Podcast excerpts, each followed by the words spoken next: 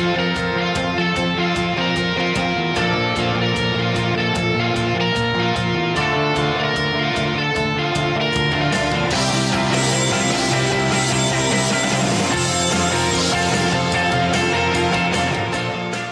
Como se ha informado ampliamente, ganó el no al texto propuesto de nueva constitución en Chile y por segunda ocasión en, un corto periodo este país eh, no tiene la mayoría suficiente para tener una nueva constitución. De eso hablaremos en este programa. Gracias por estar aquí. Bienvenidas y bienvenidos.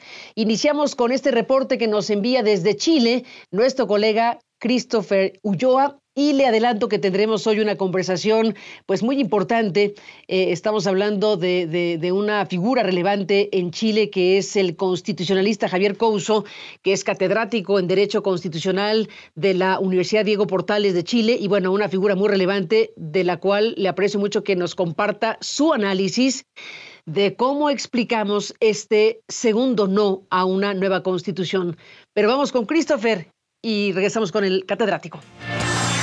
Una vez más, Chile le dijo no a una propuesta constitucional que buscaba dejar atrás la actual Carta Magna vigente heredada de la dictadura militar de Augusto Pinochet. Este domingo, en una jornada histórica de votaciones donde más de 13 millones de chilenos regresaron a las urnas para decidir entre las opciones a favor y en contra, finalmente se impuso esta última con más del 55% de las preferencias. Una propuesta que fue catalogada por muchos expertos y analistas como más conservadora que la propuesta que tuvimos en el plebiscito del año pasado, impulsada en ese entonces primordialmente por partido de izquierda. Ahora esta propuesta mucho más conservadora era impulsada principalmente por el Partido Republicano, un partido de ultraderecha con ideas mucho menos progresistas que las que tuvimos en el referendo pasado. Ahora ya el presidente Gabriel Boric lo ha dicho, con estos resultados al menos durante su mandato no va a haber un tercer eh, plebiscito constitucional. Tenemos palabras del mandatario, pasemos a escuchar. La soberanía popular ha expresado de manera clara su voluntad y la mayoría ha votado en contra del texto constitucional que se le ha propuesto.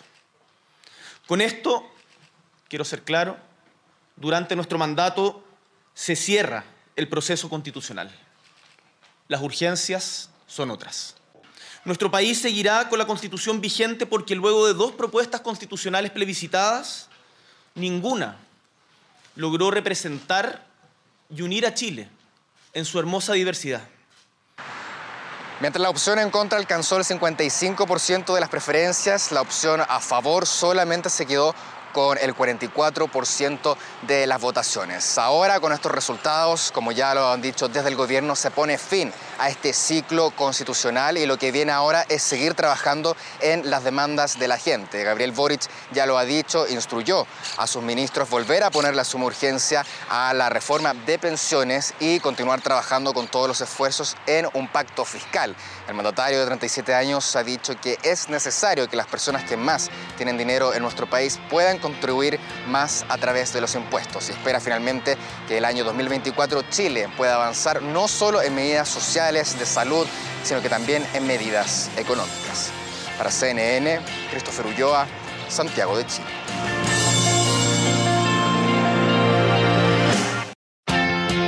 Obviamente esto no se ve todos los días, un no primero y un no después con redacciones totalmente distintas para una nueva constitución en un país como Chile. ¿Qué significa todo esto? Javier Couso, gracias por este enlace pues que estamos eh, teniendo para CNN en este programa. Bienvenido eh, y gracias por estar aquí. Gracias a usted, Carmen. A ver, ¿qué significa? ¿Cómo explicar? ¿Qué significa todo esto? Partamos por el comienzo. Hace cuatro años atrás Chile tuvo el peor estallido social de la historia post-dictatorial en 30 años. En ese contexto se pensó que una salida institucional a lo que se veía como un peligro para la democracia era convocar un proceso constituyente. Chile es un país bastante apegado a las formas jurídicas y constitucionales. Eh, la región latinoamericana, diría junto con Uruguay y Costa Rica, representa un país donde importan las leyes y la constitución, quizá más que en otros eh, países de la región. En este contexto se hizo un proceso bastante ordenado eh, que se plebiscitó en septiembre del año 22, pero que la sociedad chilena consideró demasiado identitario, quizá demasiado audaz en las eh, innovaciones que tenía y lo rechazó por un 62%. En ese contexto, eh, los partidos políticos acordaron un proceso que fue distinto. Tenía más eh, rol los expertos constitucionales. El Congreso nombró un grupo paritario de 12 mujeres y 12 hombres de distintas eh, opiniones y simpatías políticas y presentaron un texto que representa lo más productivo que hemos tenido, que fue un texto acordado transversalmente por un amplio abanico de partidos. Desafortunadamente, las elecciones de mayo de este año, donde un consejo enteramente electo iba a trabajar sobre ese anteproyecto, eh, tuvieron un sesgo demasiado a la derecha y el grupo que lo lideró, republicano, es un, es un partido nuevo, muy conservador, poco dado al diálogo y que terminó imponiendo dentro de ese consejo un texto muy programático, pero en un sentido conservador.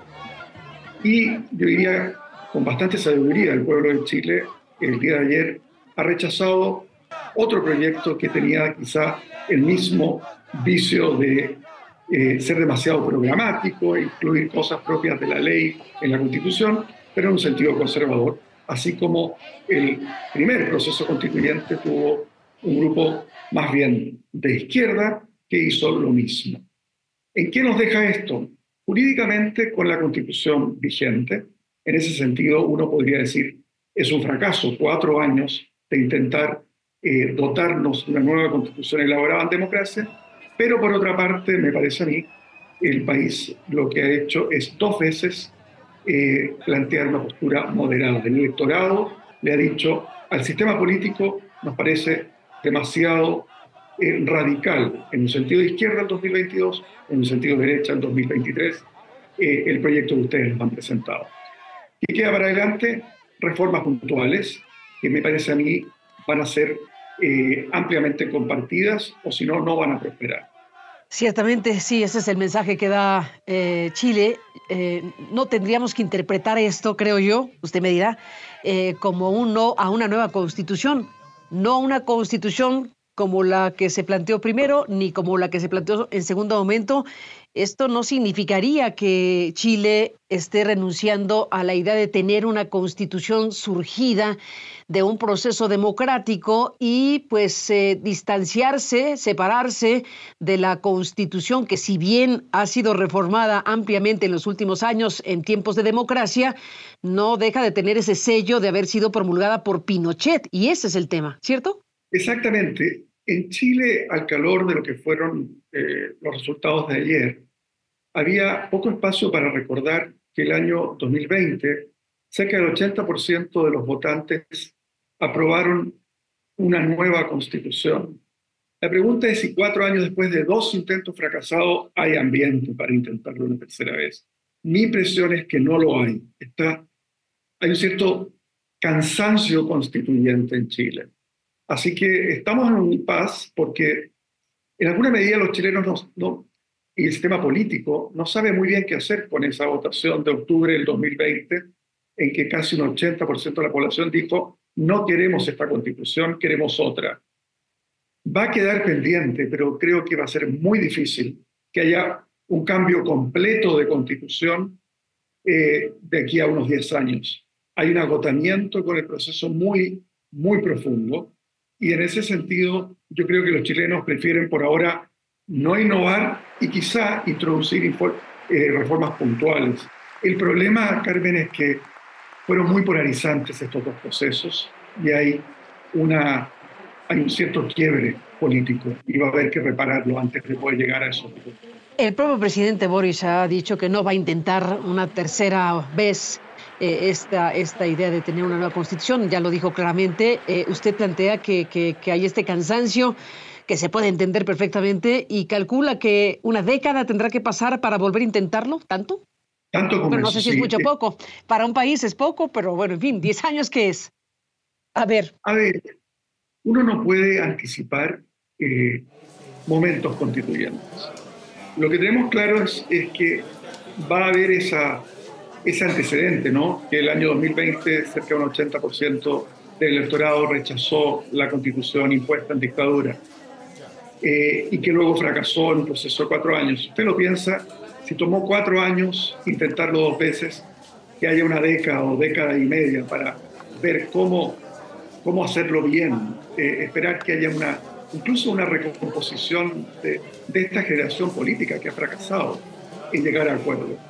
Es muy difícil anticipar cuándo exactamente va a haber ambiente para eh, llegar a una constitución elaborada en democracia, pero me da la impresión a mí que lo primero que tiene la sociedad chilena que hacerse cargo es de recomponer un, una élite política que quedó muy polarizada, aún más polarizada que la propia ciudadanía, me atrevería a decir. ¿Qué opinión le merece esta idea de que este proyecto que fue rechazado, que ganó el no, eh, resultaba de pronto más conservador o más de derecha que la propia constitución que se pensaba sustituir. ¿Es así? Es así. hay una parte de la constitución, un segmento de la constitución impuesta por la dictadura que nunca fue tocada a pesar de las muchas reformas que ha experimentado en los últimos 40 años, que es la constitución económica. Esa constitución económica es de las constituciones más neoconservadoras de las democracias occidentales. Y esa parte fue profundizada en su carácter neoconservador. Voy a poner un ejemplo. Se establecía un derecho de propiedad sobre las cotizaciones previsionales. Se establecía eh, una serie de exenciones tributarias propias de un código tributario, no una constitución. Esta era una constitución, un proyecto hostil a los impuestos. Y Chile es un país fiscalmente responsable, un país que de los consensos tácitos que tenemos, es que no se puede gastar si no está financiado con impuestos ese gasto. Y eso entonces se traducía en un futuro extraordinariamente rígido para las políticas públicas chilenas a futuro. Y en lo cultural era una constitución, un proyecto, el que se acaba de rechazar ayer, que tenía elementos de un conservadurismo insólito, un capítulo de deberes constitucionales eh, francamente del siglo XIX, eh, retrocesos eventuales en los derechos reproductivos de la mujer. En fin, yo diría que eh, los chilenos y chilenas prefirieron el status quo y la promesa de reformas puntuales. Eh, la constitución hoy día es más fácil de reformar que lo que lo era hasta hace cuatro años. Y en ese sentido creo que va a haber, más por hoy es paradojal, pero hay más posibilidades de cambio puntual y consensuado. Yo creo que si la clase política chilena entiende que el mensaje de la ciudadanía es que es importante llegar a acuerdos y no imponer mayorías circunstanciales, habremos sacado algo limpio de este proceso que ha sido muy largo, muy laborioso y que lamentablemente no ha prosperado hasta el día de hoy. Pues Javier Couso, déjeme hacer una pausa y regresamos en esta conversación. Volvemos.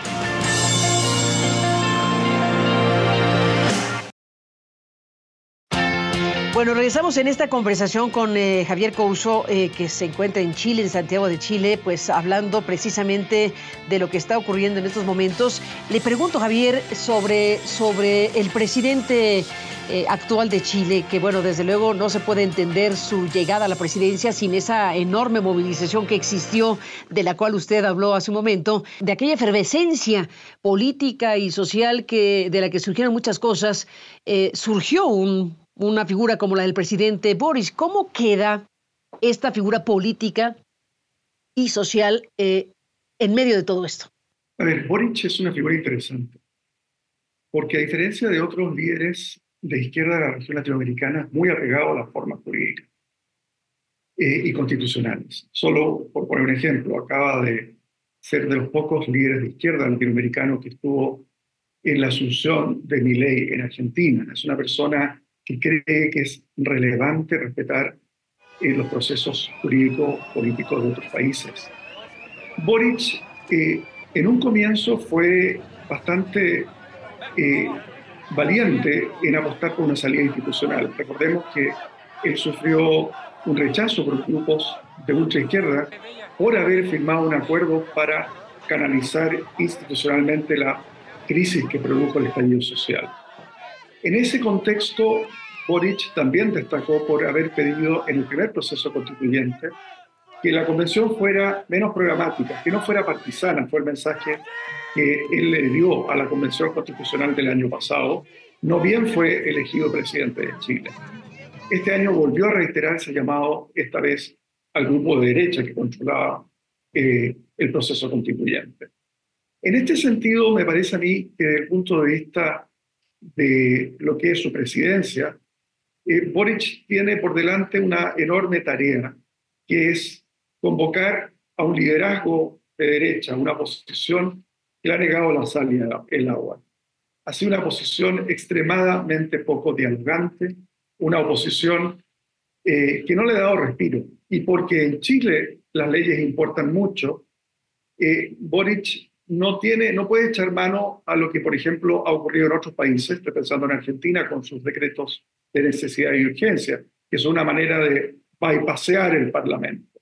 En Chile eso sería inconcebible y eso es algo que le hace muy bien, creo yo, a nuestra democracia.